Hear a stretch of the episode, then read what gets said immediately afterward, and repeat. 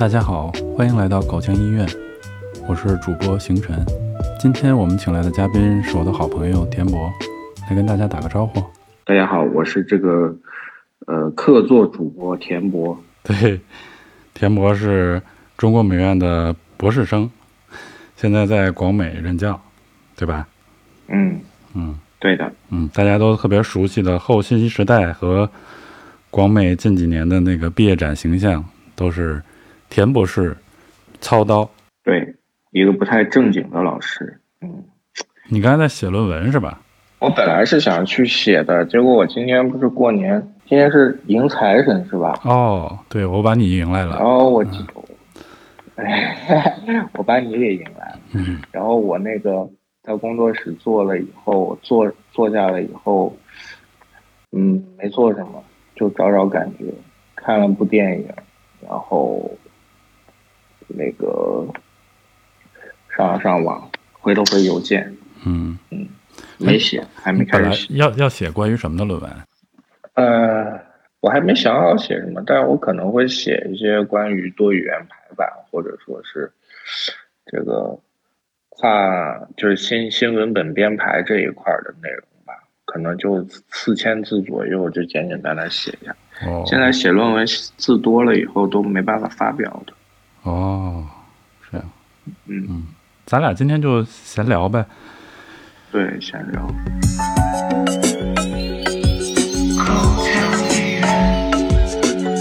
我最近困惑在于，哎，就不满足我以前做的那个设计，但是又不知道怎么往下做，或者说找到一个新的方向，或者是怎么样，嗯，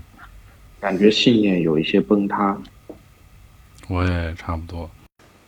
其实我觉得是一个，呃，比较综合的话题吧。嗯，先先这么说吧，先问你个问题，你觉得平面设计是什么？你以前如果问我的话，我可能会啊回答好多，比如说平面设计是处理信息的一种传达手段，嗯平面设计是一种在二维空间里去运用各种视觉元素去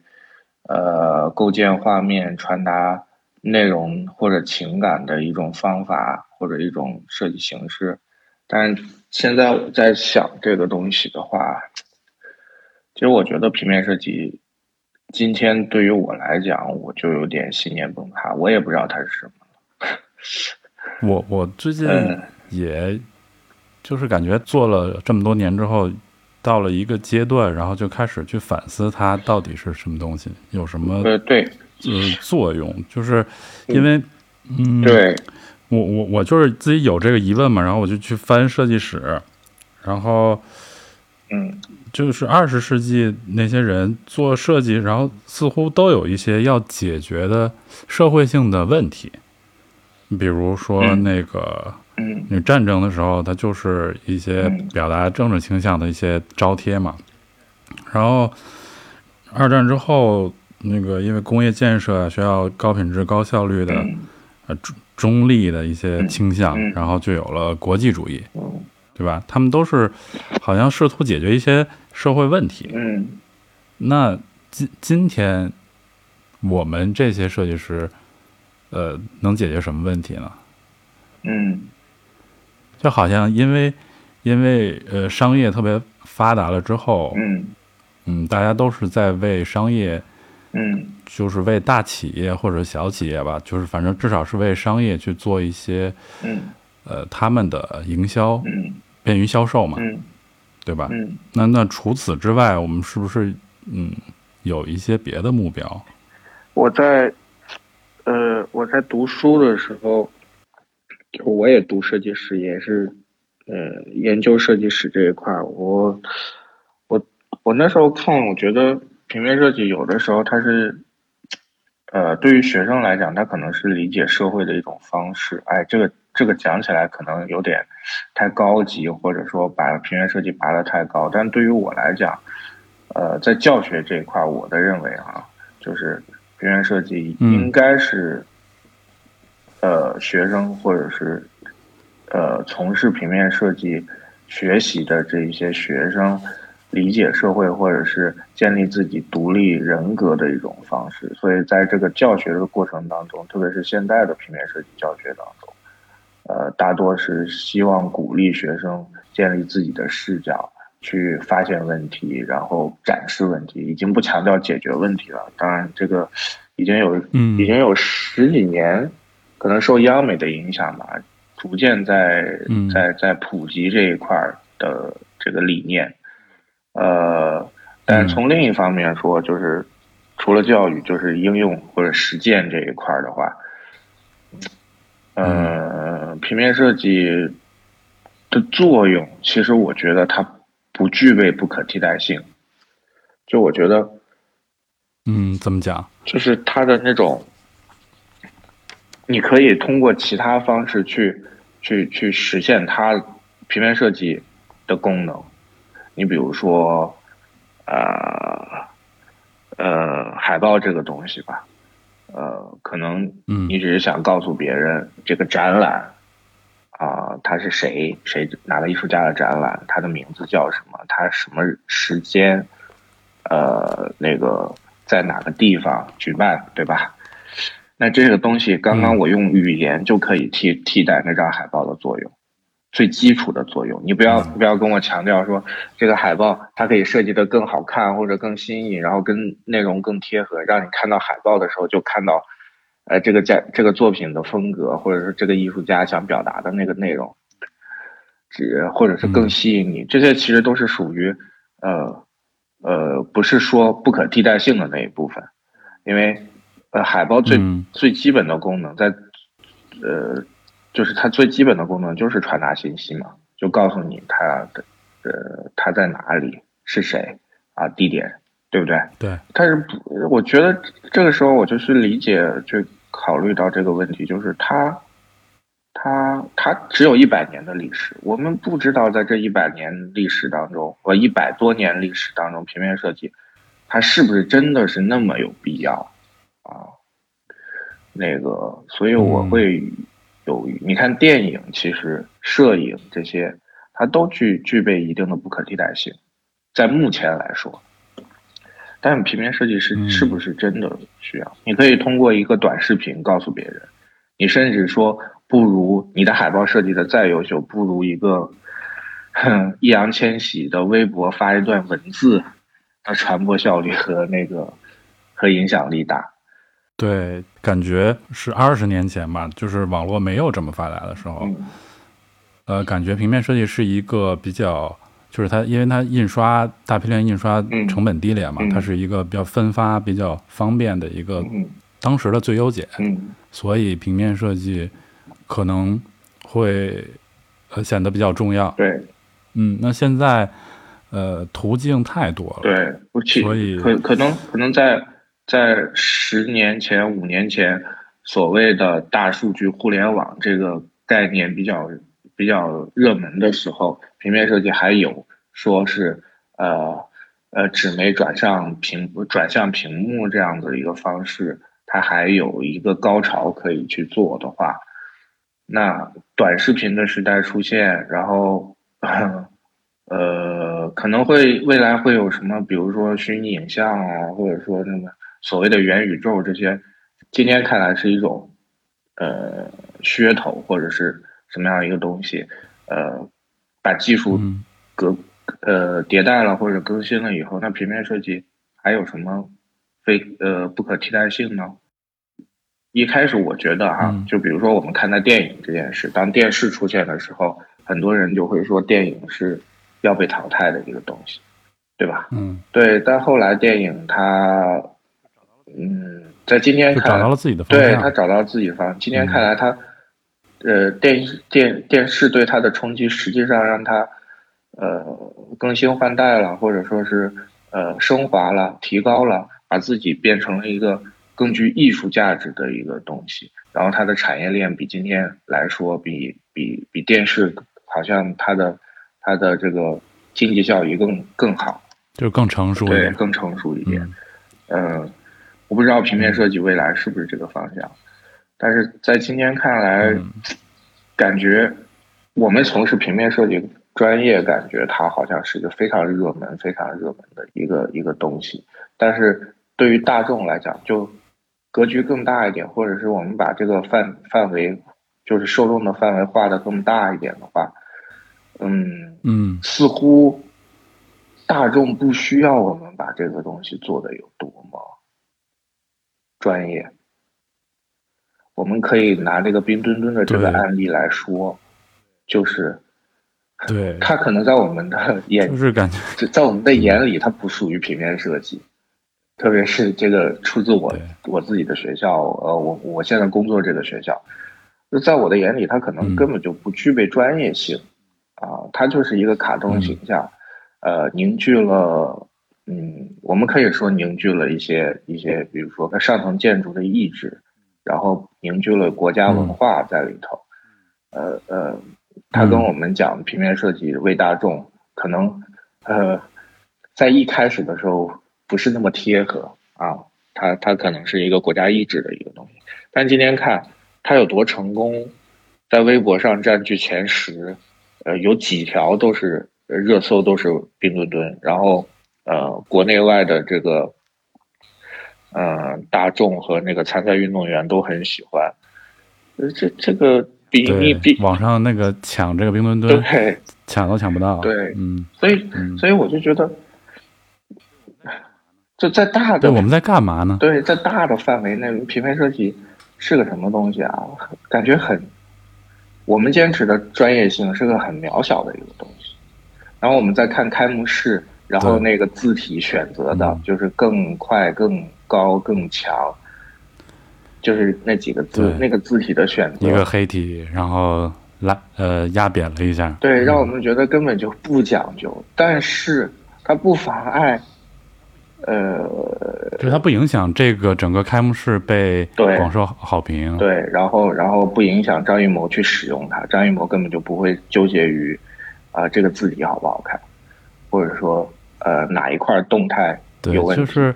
在更大的语境下，嗯，设计做的怎么样？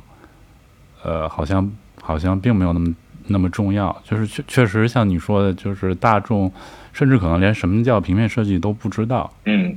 我试图跟我父母解释过平面设计是什么，然后解释完了，他们就也也没有没有继续问下去。就是很显然就是没有听明白。是啊，我父母到现在还。还有的时候让我过年展示才艺嘛，画个速写啊什么的，设计一个，画个速写什么的。然后有的朋友会哎，你免费给我公司设计一个标志吧，就这种东西。就我觉得挺可悲的。就平面设计在中国这么多年，它还是没有出圈，它还是一个呃没有被别人看到它真正价值的一个。所在的一个东西，但是你回头头来，就是我们会问的那个问题，就是平面平面设计的价值是什么？嗯，它不具备不可替代性，我觉得。对，那个那个二十世纪视觉传达设计史前言里边就写，视觉传达设计的直接性和短暂性，结合它的文化、社会、政治和经济生活的联系，使它比许多其他人类表达形式。更接近于表达一个时代的精神，嗯，所以他他的意思是，呃，视觉传达就是平面设计是一个表达时代精神的东西。嗯，这个我也非常认同，这个观点我非常认同。但是我也认同。但是问题是，我他只是回答了平面设计要表达的那个东西是什么，或者说他只是回答了平面设计反映的那个东西是什么，但他没有回答，呃，这个东西。对于大众生活改善大众生活，就是今天我们来看的话，它的作用到底有多大？那以前可能就是你说的特别对，就是以前印刷时代的时候，嗯，呃，一个好的字体，然后它配合呃制版技术，可以降低成本，提高效率，对吧？呃，对这些，比如说编排的方式，可以在那种呃非常。复杂的这种信息情况下，用这个网格的系统，呃，用最快的方式、最具功能性的表达，把它给传达出来，然后制作出来。在那个时代，是我觉得平面设计它的作用，甚至说是高于或者说跟工业设计、建筑设计平起平坐的。但是在今天看来，感觉这并不是这么回事儿。嗯，对你今天一提设计，然后大家，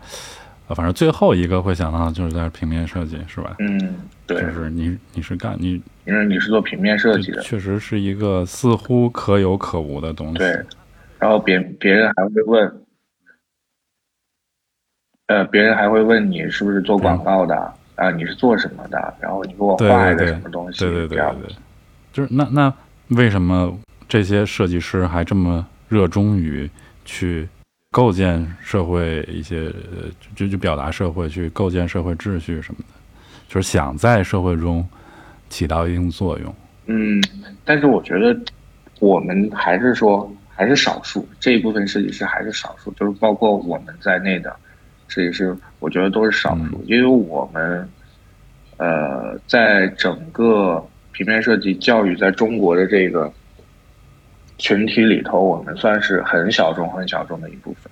在这个概率当中，你你可以接触到呃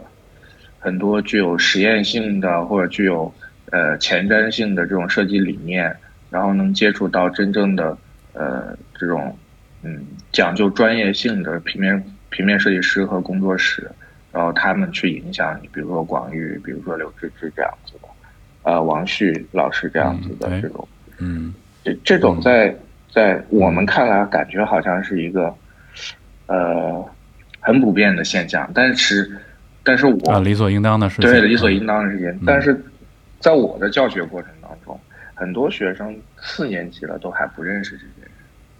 都不知道平面设计要选一先要。选字体，然后怎么怎么样？字体是很讲究的一件事情。然后中英文字体不应该是，呃，一款字，比如说就是就，就是你需要去专门去配合，然后怎么很讲究的一些事情，他们不知道的，有而且他们觉得没有必要。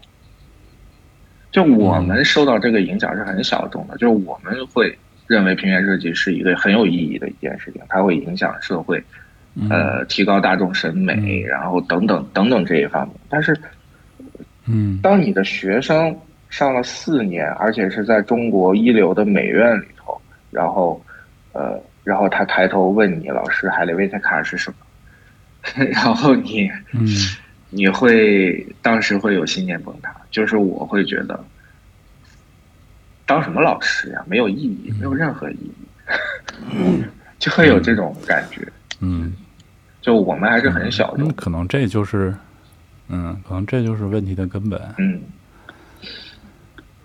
嗯，那是不是因因为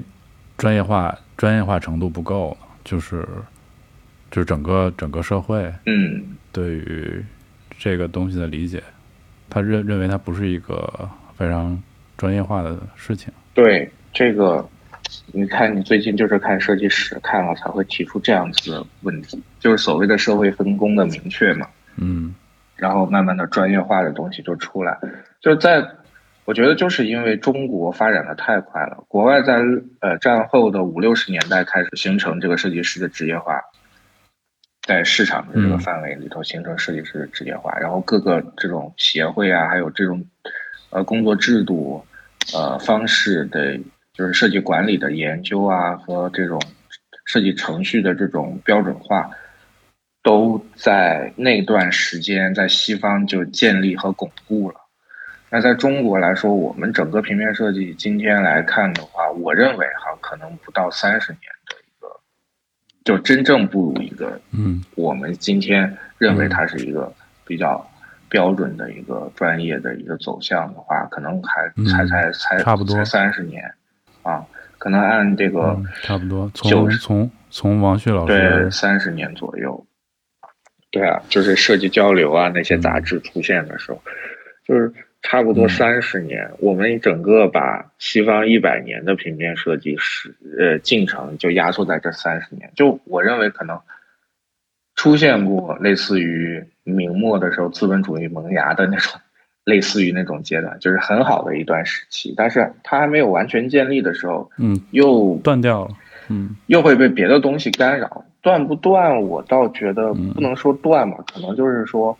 呃会被别的东西干扰，它即将成为主流去影响整个行业的时候，一下子会被比如说奥运会这样子的一个一一个事件打断了，然后别人就会觉得好像那样子的设计啊，就是上上升到国有文化价值、有国家意志的这种设计，可能可能会啊，然后。呃，设计师可能更多的跟政府的合作，呃，会会成为一个成功的标准等等等等，这样的一个东西，它干扰到了正常的职业化的这个需要的那个时间或者那个点。因为我在学校说也对，对，因为我在学校，我感觉到的是是是是，学校现在基本上完全放弃了，就作为一个，呃。也不能说作为一个吧，就是职业化就是就是，就把设计做成一个面向市场的。当然，他们口口声声说我是面向市场，但我觉得他们是面向的是就业率，而不是市场的一个教育方式。嗯，而且在学校看到的主流，甚至是百分之九十多的这种呃教育建立的体系以及合作方式，都是跟政府。或者是跟这个主流的这个这个呃非物质文化遗产啊，以及这个呃我们的党政建设这些挂钩的，嗯，当然我不是说这个不好，我只是说，嗯嗯，就是嗯没事，我也是为政府工作的设计师，我就我不能乱说话，但是我要说的就是，我觉得呃，它可能会让其他的部分。稍微显得弱势了，然后干扰到了正常的那种职业化、职业化教育和职业化呃程序的制定的这一块的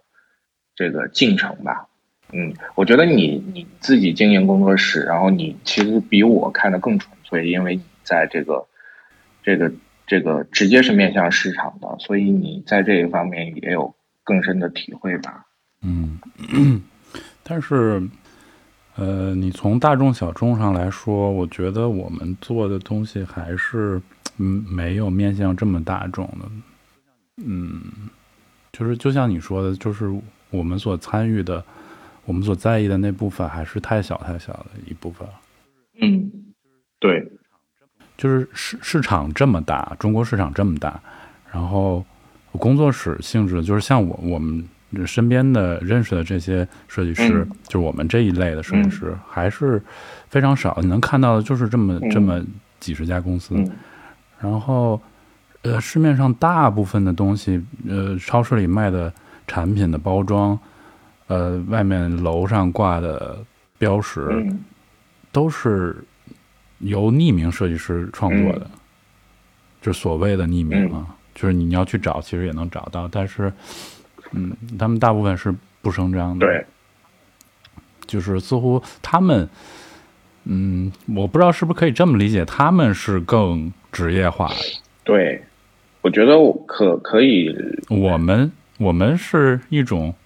偏向学术研究的。呃，他可能这是按那个标准来说的话，就是按中国的标准来说，他们肯定是职业化的。就是他们，因为他们所做的那个东西，是真的是为了单纯的为了市场，或者是为了那个盈利，啊，为为为了为了商业，那我们可能会牵扯呃，就就是杂糅一些专业化的标准呀，以及追求这样的一个东西。对，它跟它跟我们设计史见到的西方的那些那个被记录下来的经典是有。有有差距的，嗯，其实，在西方看来，我觉得跟中国现在的情况也差不多，也就是有很多，呃，这种匿名的匿名的设计工作者，就所谓匿名的设计工作者，大批量的在做，但是他们的标准，呃，往往是受这些经典案例的影响，然后去去，嗯，呃，去作为他们的一个模板或者是一个目标去。去模仿或者去学习，所以，呃，因为对我印象比较深刻的就是，我觉得，呃，在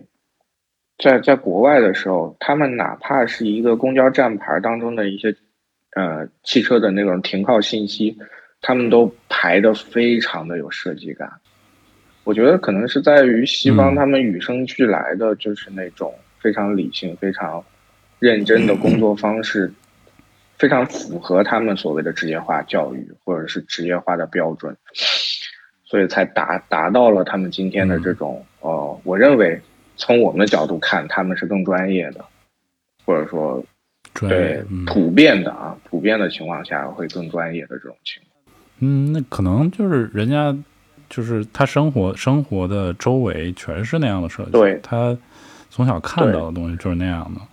对，会会自然会产生那种东西。对，就跟你从小是住在那个 CBD，然后你天天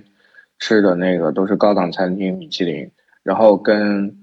我从小住在这个城中村，我天天吃的是这个呃沙县小吃，我们做出来的平面设计是不一样的，因为我看到的都是沙县小吃、兰州拉面做的餐盘。你看到的都是米其林级的那种精致的、带有印刷烫金的那种餐盘，对吧？那 是不一样的。所以，对，没错，就是设计师做的东西是和他自己的身份是有关系的。所以，那个我最近也就是会觉得不知道怎么做设计了。我我甚至分不清什么是好与坏。我不知道你你你的。你的困惑是什么啊？哦，我的困惑是，嗯，我甚至分不清这个东西的好与坏，在于它能不能给我带来兴奋度、兴奋感。我看了以后，没有一个让我有很有兴奋的那种感觉。我感觉好像是我对平面设计整个，嗯，没了方向。我觉得这可这这有几个原因啊，可能其中比较重要的一个是，就是现在的。现在的那个数据算法，你能看到的东西都是都是由算法推给你，或多或少，对，就甚至跟你居住的环境也有关系。你你在电梯看到的广告也是数据算出来的，对吧？这个这个居民区适合什么样的广告？那我不知道 你前两天看没看那个有一个视频，就是说一个工业设计师说那个。呃，他打开 Pinterest，然后一搜，搜工业设计，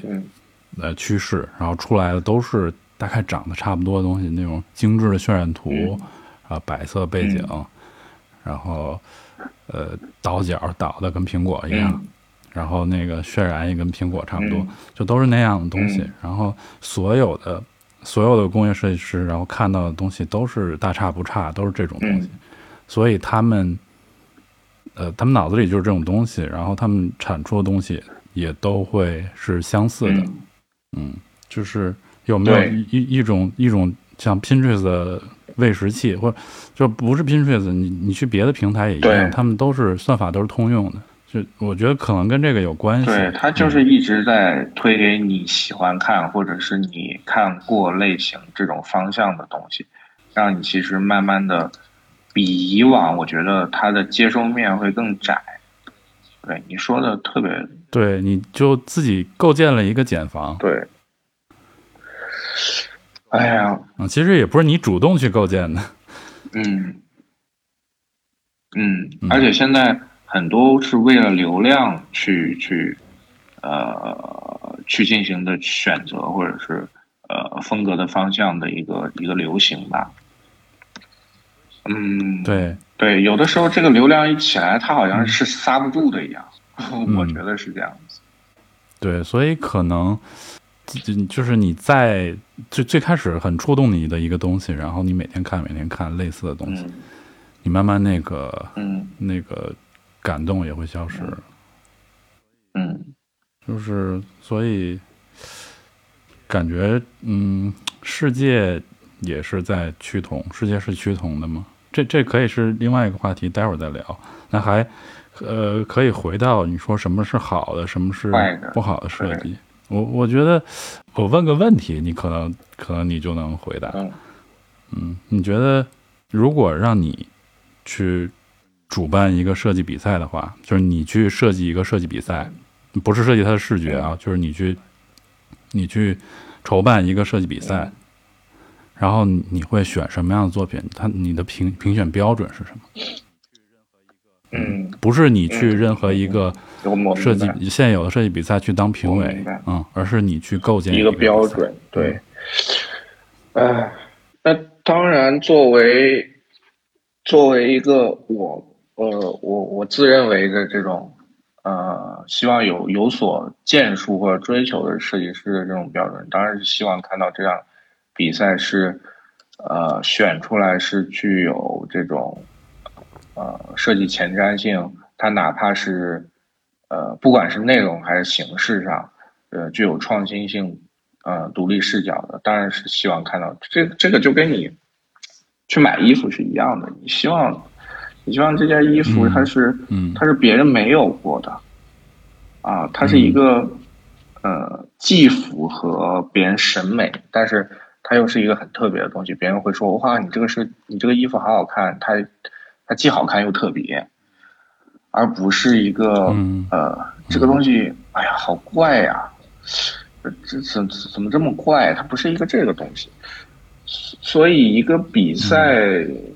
它既要有这种呃审美的可能性，就是大众审美，或者说呃你能理解到的审美的可能性，它又要突破这个审美的可能性的边界，就是这个程度，我觉得特别难把握。所以我希望看到的就是在这方面平衡能特别好的作品。嗯，你觉得呢？嗯，我和你差不多，就是我可能也会选那种，就是可能是一个比较常见的东西，但是它就是从另外一个角度去解释了一下这件事情，或者从另外一个角度去表达了一个对一下这个东西，用一个我没见过的方式，或者我意想不到的对角度去呈现了这个东西，然后它就会就会打动。对它里头的那些元素可能不是说原创的，或者说是呃不是他第一次这样对对对使用，但是他把它组合在一起，然后用了一个就是你能看到他设计背后的那个视角是一个非常独特和新颖的一个视角。其实其实这种作品是是是最能打动人的，对对，或者说是让我会觉得是新的啊。嗯怎么讲呢？就是很多新的手法不是你你要去追新的话，这种手法太多了，或者说是太不可预测了。嗯它甚至是可以变成一种非常无厘头的方法，或者说是捣乱的那种做法，对吧？但是它不，对它，纯粹的去搞新，好像也不对它没有，嗯，没有一个标准去去构建大家的统一性，这这这个时候就会制造混乱了。嗯，就是得意料之外，情理之中、嗯那种东西是，嗯，对，就是又又又有大众的认可度，又能在专业上是有突破的。，那如果你以这个标准来去讨论，就是我们提出的，我们刚刚讨论的就是平面设计，什么东西是好，什么是东西，呃，什么标准是好，什么标准是嗯坏的时候，就可能是明确的。但是你对于个人来讲的话，嗯，可能到了某一个阶段，你会失去兴奋度。我觉得这个，这个应该是正常的现象吧。我觉得你，你应该也会有这个阶段，就是肯定有啊，嗯是的，嗯，你是想问怎么办，还是嗯，我我不知道，我我觉得你可能也没有走出来过吧。我不知道你能不能告诉我怎么办，但是我现在就是有这种，我就是看什么都没有兴奋感，然后就是觉得嗯挺好，嗯，但是我不想这么做，呃，嗯，到底怎么做我也不知道，嗯嗯，然后看什么，其实在外头玩儿啊，或者说是把注意力转移到其他的方方面的话，也不会有特别特别呃兴奋的那个点。我觉得哈，就跟你刚刚说的，回到那个嗯那个数据的那个那个问题上，就是我觉得现在很多是因为他把大量的信息给你压缩在短时间内让你去接受，你你心态上有一种排斥感，或者说是一种满足感，已经让你无法再接受到新的刺激了，或者是让你有对新的刺激有一种很敏感的感觉，就包括那天不是嗯，你这个说的好，对嗯那天那个建平不是说现在的那种短视频去五六分钟看一部电影的这种方式呢？我现在是真的深受其影响啊。我现在选一部电影，我真的看不下去的，我会觉得它太慢了。嗯。对，我现在看电影都觉得节奏，电影啊电视剧，我都觉得节奏特别慢。我现在呃偶尔会看电视剧，然后我都会用三倍速看。对，我都在那个平台能能放到的最快的那个，对，最高的倍数上面。然后你这样子，你在短时间内，你可能看了一百部电影，什么都没记住。然后你可能以原来是两三年要看一百部的，你现在可能一个月就看了一百部，就接收到的。前呃呃主观或者是客观一下子接收到的电影的信息可能就是超过了一百部，但这一百部的质量是怎么样？它是没有经过你的选择，而是经过你你选你选择的那个那个媒体媒体，然后他推给你的，或者他根据你的数据推给你的这个选择。结果呢，就是嗯嗯看了一百部等于看了可能十部二十部这样子的一个效果，然后呢？你又觉得很累，嗯，我觉得是很累的一件事情，嗯，一下子把那个你所有是很累，所有对这个东西的满足全给你填满了，嗯，我觉得这是就是那种啊，就是干什么都要干货的那种，嗯，对，那种焦虑下边的副作用，就是你你你你总是在吃干粮，然后真正。呃，真正打动人的那些就细腻的东西，就全都给没了。就是其实电影是，就是它的故事框架基本上都是差不多的嘛。就是以前的神话呀，什么呃，包括发展到现在的电影故事编剧，其实都是有呃所谓公式的，其实就是一种呃有模式化的英雄循环之类的，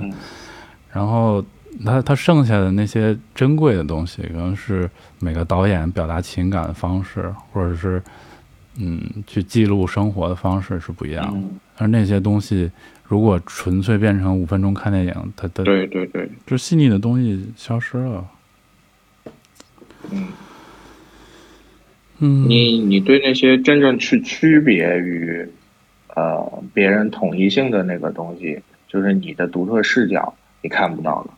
对，或者是别人的独特视角你看不到的，对，所以，然后我我我我会觉得，他他不是说影响到你，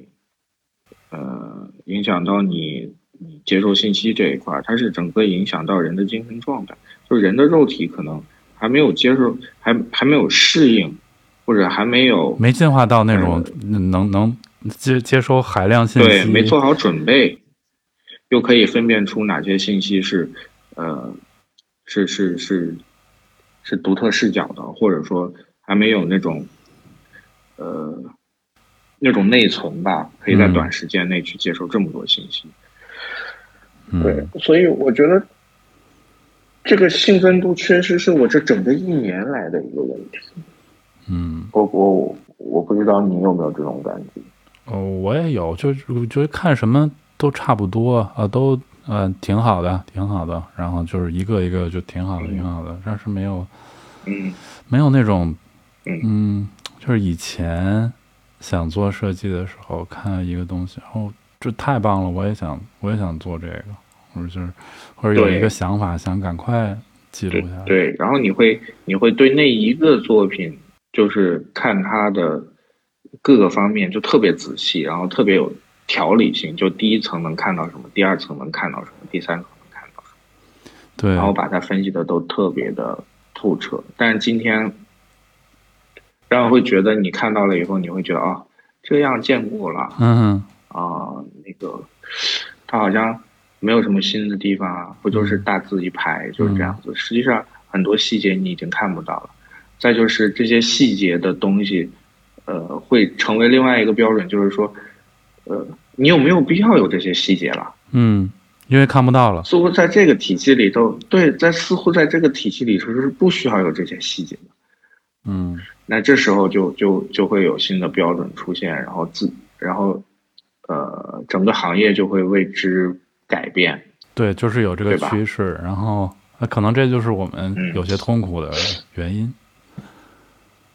对，可能我们是一个滞后的感觉，对，就不太适应。可能在别人看来，我们对别在别人看来，可能我们是比较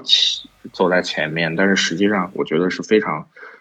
不适应的。就是我们心里是每次转变是有排斥、阵痛，或者说那种信念崩塌的那种，哪怕崩塌一点啊，可能信念崩塌这个词太过。严重了，但是实际上，嗯，呃，都会有有有你认为的那个标准信念崩塌的时候。就昨天不是那个中岛英树去世嘛？中岛英树不是看完今年的 TDC 的那个，嗯，然后呃获奖，然后他说他越来越看不懂了，他自己都接接不到委托了。啊，对对对。那这个时候就会，对吧？嗯，那这个时候其实就是信念崩塌。然后我觉得也也可能信念崩塌，让他整个的这种精神状态那根弦儿给崩了，或者是断了，然后他就嗯身体身体一下就嗯对承受不了。我觉得会有这种，因为信念崩塌，如果是在年轻的时候，我觉得还能承受得住。嗯嗯哦，中岛英树，我觉得是这样。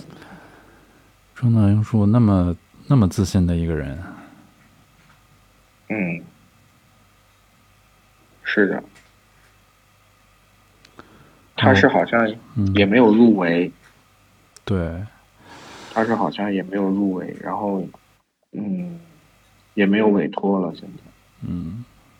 我之前看他那个做一个做一个设计，里面用了七种黑色油墨，我都傻了。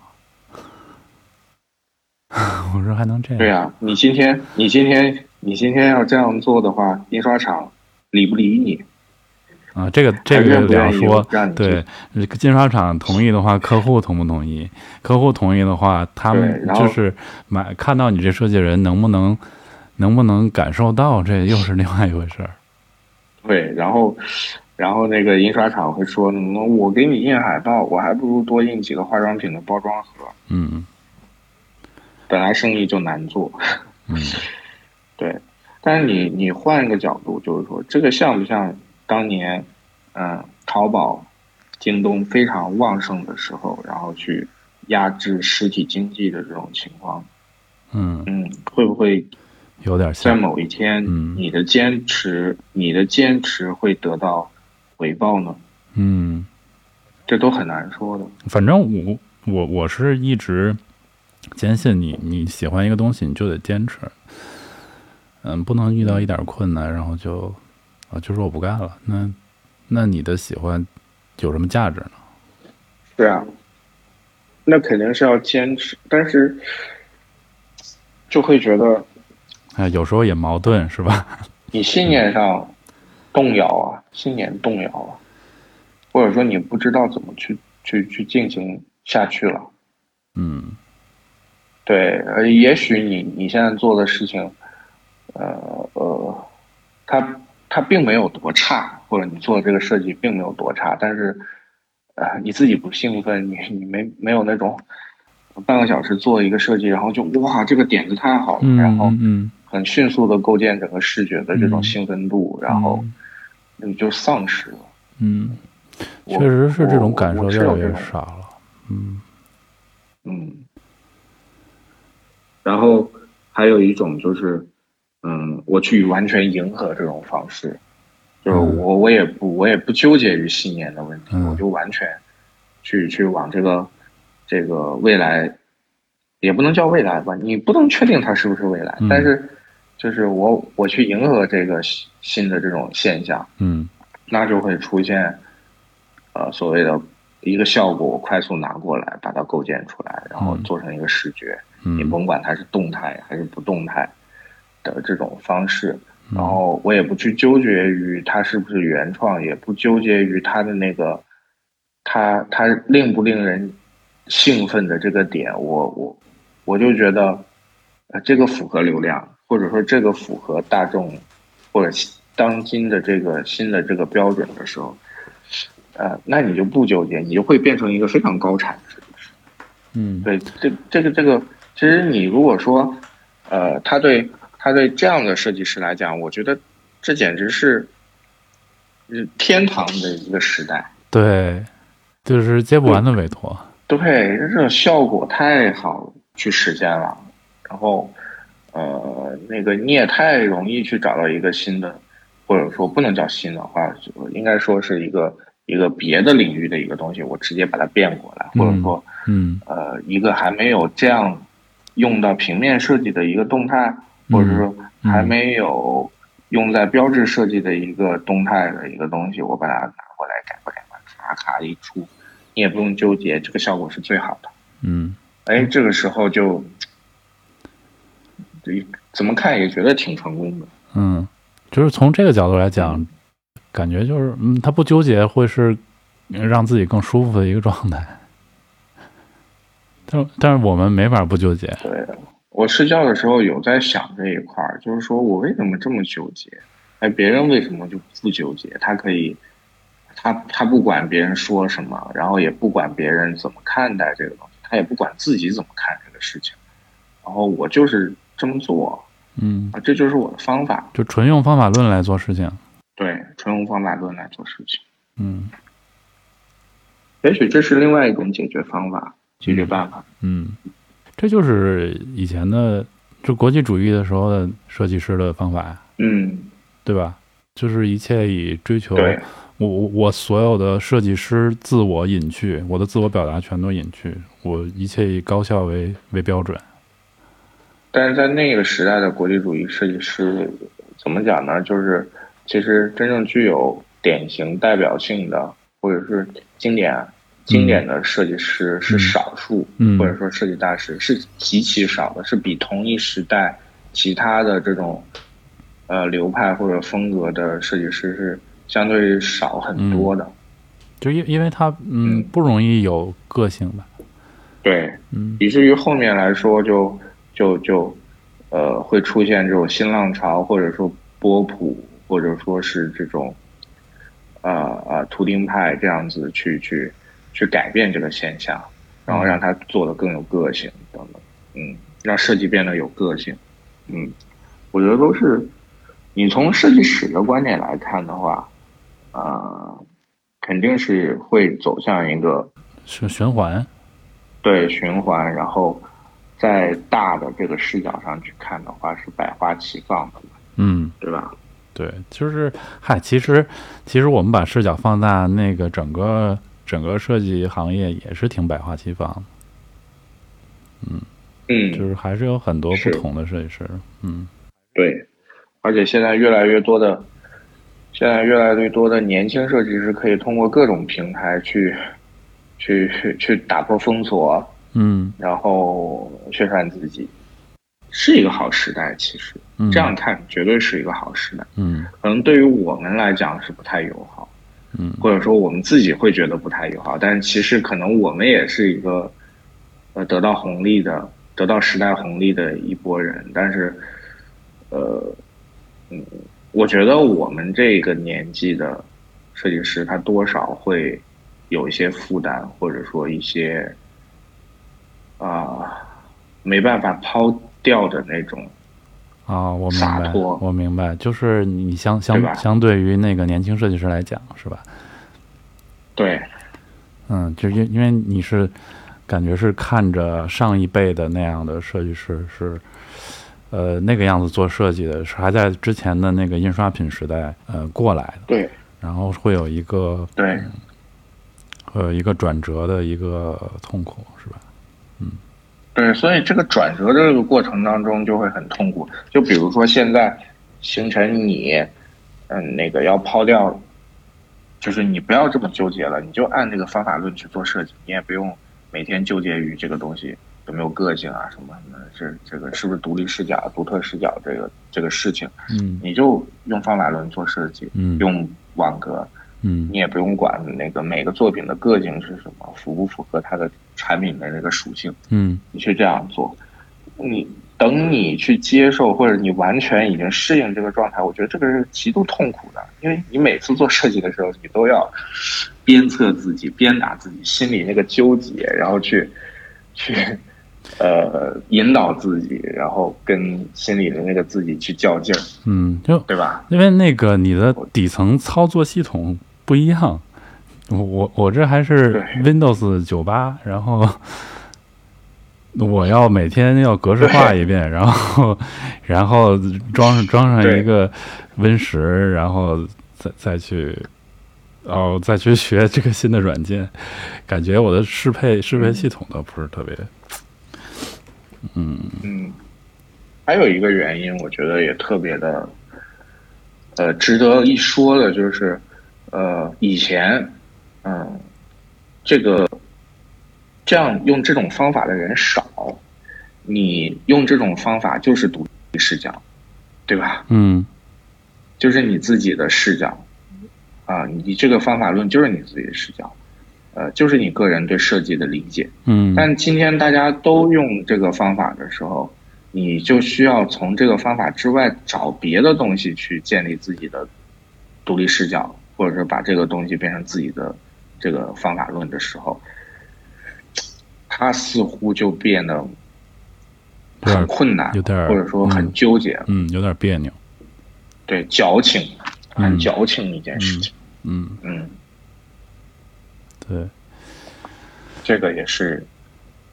就是大家都会哼乘法口诀的时候，就不显得你这个一二年级的学生有多么厉害了。嗯，对，就是其实我嗯有过一段时间，就是给自己就说服自己，呃，你就用你就用一个方法论去做设计，然后也也就别去纠结那些 刚才所说的东西。但是我发现我不是真的相信这个，就是就以前的什么采访啊什么的，我我也这么说过，就是我就是为客户解决问题，我就是一个，呃，我做设计就是做翻译之类的，嗯，但是嗯。我觉得我说服，呃，就我我我心底我是不是很认同这个观点？嗯。虽然我呃我想这么做，就是想说服自己，就像你刚才说的，我我可能 想要去让自己变成这样，啊，确实很痛苦，我我不我不太相信，然后就然后我回过头来想，就是即便我是一个翻译，我把客户想传达的东西翻译成画面或者别的东西，呃，传表达出去，这个翻译也是有有高下之分的。嗯，因为我也不爱看那种相机翻的东西。就是就是就是你会觉得这个只是表达到这个方法论的层级上还不不够是这样子。对，就是隔靴搔痒，不不不解恨。对，然后你就会想要求更多，这这时候你就会，呃，去去难为自己，然后让自己变得更不快乐。嗯嗯，呃，东西做出来也纠结。那还有没有一种可能是你对自己的要求更高了？你以前可能只是达到方法论的层级，你就很满意，就已已经让你很兴奋了，肯定有这肯定有这个关系。对吧？嗯嗯，那那也可能是个好事儿，也许就是突破了就就突破了，对吧？也也也也许突破不了，突破不了就就一直痛苦，是吧？但是早晚要跟自己和解。嗯，你和解了之后，嗯，对呀、你你接受这个每天痛苦也行，或者或者你就干脆抛弃这个痛苦，就转变成一个机器也行，我觉得都行。但是反正早晚要跟自己和解。对，我也觉得需要和解吧。嗯，嗯，哎，就是说到，就是以前的那种特别就打动你、会击中你的那些东西，嗯你最早想做设计是是有什么契机吗？我觉得因为很多很多设计师都是，比如说中岛英树说他是看了那个 Peter Saville 设计的唱片，他就决心要做一个平面设计师，也想做这样的设计。啊，广域也是以前的唱片，觉得就是还能就这东西叫叫设计，我也想做这个。你是有什么契机吗？嗯，我可能就是因为读书读的，然后就就就是可能别人的呃，那个影响会更直接，就是看见某一个作品啊。我可能是因为，呃，读了设计史，或者说是，或者说是因为跟着老师认识的设计师比较多。嗯，我觉得对于我来说，可能有点太顺其自然了，就没有什么戏剧性，没有什么戏剧性的故事。嗯，并不是那种，对。但当然，你可能，嗯。呃，会有一些事件，比如说零八年世界设计大会的时候，就是我作为一年级的学生去看的时候，会觉得，哦，原来设计是这样子啊，平面设计是这样子的，不是说我们老师天天给我们看的那个，呃呃，那个正负形啊，负田翻胸，炮弹打出去啊，又打回来那种东西，原来可以可以是这么简单、这么时尚的东西，啊，然后听了很多。设计师的讲座，就是他可能不是一个人给我的感觉，他可能是整个，对，就就是，嗯嗯，就是那个现象或整个的那个群体给我的感觉，会让我觉得哦，我要成为他们，就就这样子吧。如果说一定要有一个事件的话，可能就是那个事件比较比较比较因为因为我们年龄相对比较小。没有经历那种，就是唱片时代啊，什么杂志时代，没有。对我也是，就是通过看书，我就是从小喜欢收集什么纸片儿什么的，就是反正对印刷品有有感情，觉得哦能触摸的那个东西，上面印着画儿，嗯，对我我对印刷品倒不是很有那种，但我会觉得，呃。一个作品，它让人觉得它前卫，或者说未来，或者说是现代，我觉得对中国挺重要的。嗯嗯，因为我觉得我们国家的问题就是在于我们的负担太有这种不自信的感觉，就是太想把我们中国的文化放在设放在设计里，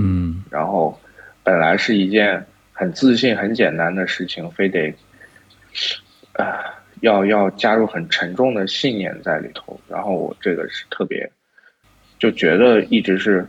想改变的事事实吧。但是就那时候，我会是不是我上课看到那些东西，觉得不对，不应该是这样的，或者我觉得哪里很别扭。当然，就是在那个会呃世界大大会的时候，看了一些展览，听到一些讲座的时候，我觉得呃，其实。就是应该是这样子才是设计，设计就是应该现代的、未来的，而不是过去的，或者说是承承载那么多东西的东西。它就是应该很单纯的，嗯，呃，功能性很单纯的一个东西。所以，嗯，就对我的冲击就是那样子的。然后我就觉得，呃，设计设计它是现代的，对，或者说是当代的吧。我发现我我就是比较喜欢那种，就你刚才说的一个词“时尚”，就比较喜欢时尚的，然后啊，一眼看上去特别帅、帅气。人家帅的东西就是没有那么多负担。嗯，对，就是因为这样子才是时尚的。就他没有考虑那么多，他不需要去验证，我也不需要你去验证，是很单纯的一个出发点，特别酷。我觉得就是那种态度特别酷。对。嗯，但但今天来看的话，很难有很难有这样子一个作品，让你会觉得它时尚很酷的。嗯，就因为你见的东西可能太多。对，连就巴黎时装周每年出的那些东西，也很少能给人特别帅、特别时尚的感觉了。我不知道是不是整个世界出问题了，还是我出问题了。嗯，你觉得会不会有一种那种感觉，就是以前我们可能都是村城了，是吧？然后我们嗯走到世界上，就是走到大城市，嗯，大城市了以后，一看什么都觉得时尚。然后今天今天我们把村里的建的和大城市一样，就变成城中村，一下子变成 CBD 了。然后我们去去其他的老区的时候，会觉得也没什么，哪里有时尚感？会不会是这样子？差不多，对吧？广州很多城中村的那些人，就是原本那个没拆迁的时候就是非常低调的，一拆就拆完迁，赔偿款一拿到，一下子就变得整个气质就是土豪的这种，不是豪门，不能叫土豪，一一下就变了。然然后然后他就看什么都都土是吧？嗯，对，他看什么都土。嗯，特别是呃小孩儿，就是特别是我们这种这种年龄的，或者比我们还年轻的这种，呃，当然他他父母可能是那种呃不露富的，然后但是我们这一代或者是下一代的会很会很张狂，或者说很那种开放的那种，把自己能有的东西都展示出来。嗯。一定会有这种感觉的，我觉得是，就是可能今天中国真的是强大了，不是可能啊，是今天中国真的是强大了，就是我们的很多体验是国外都没有的，比如说这种线上消费啊，以及这种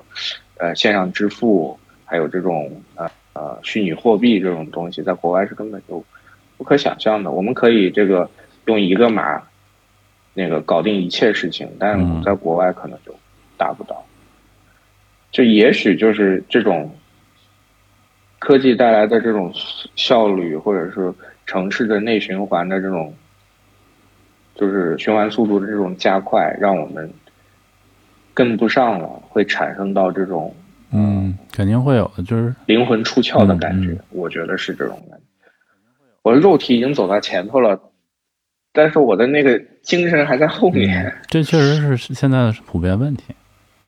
但是设计又得迎合到肉体上，